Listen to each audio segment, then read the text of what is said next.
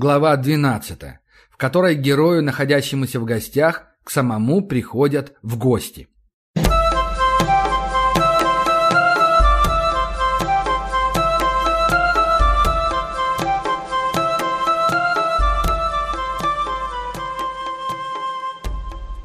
Едва я завалился на невероятной глубины перину, постеленную на дубовую кровать, крепко стоящую на гранитном полу, уперев в него массивные ноги, как дверь в мою комнату распахнулась, и в спальню влетела Вара.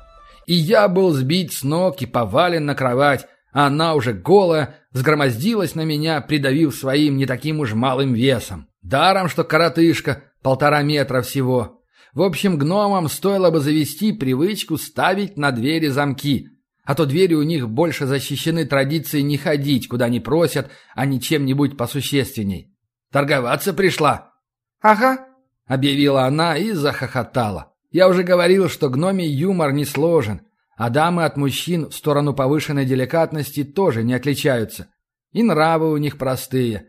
Нашла вот себе девушка способ обойти заветы предков, и на тебе, Теперь хрен поспишь. Хотя оно того стоит. Пусть она и самая пухлая из всех, кто у меня был раньше, но все же хорошенькая.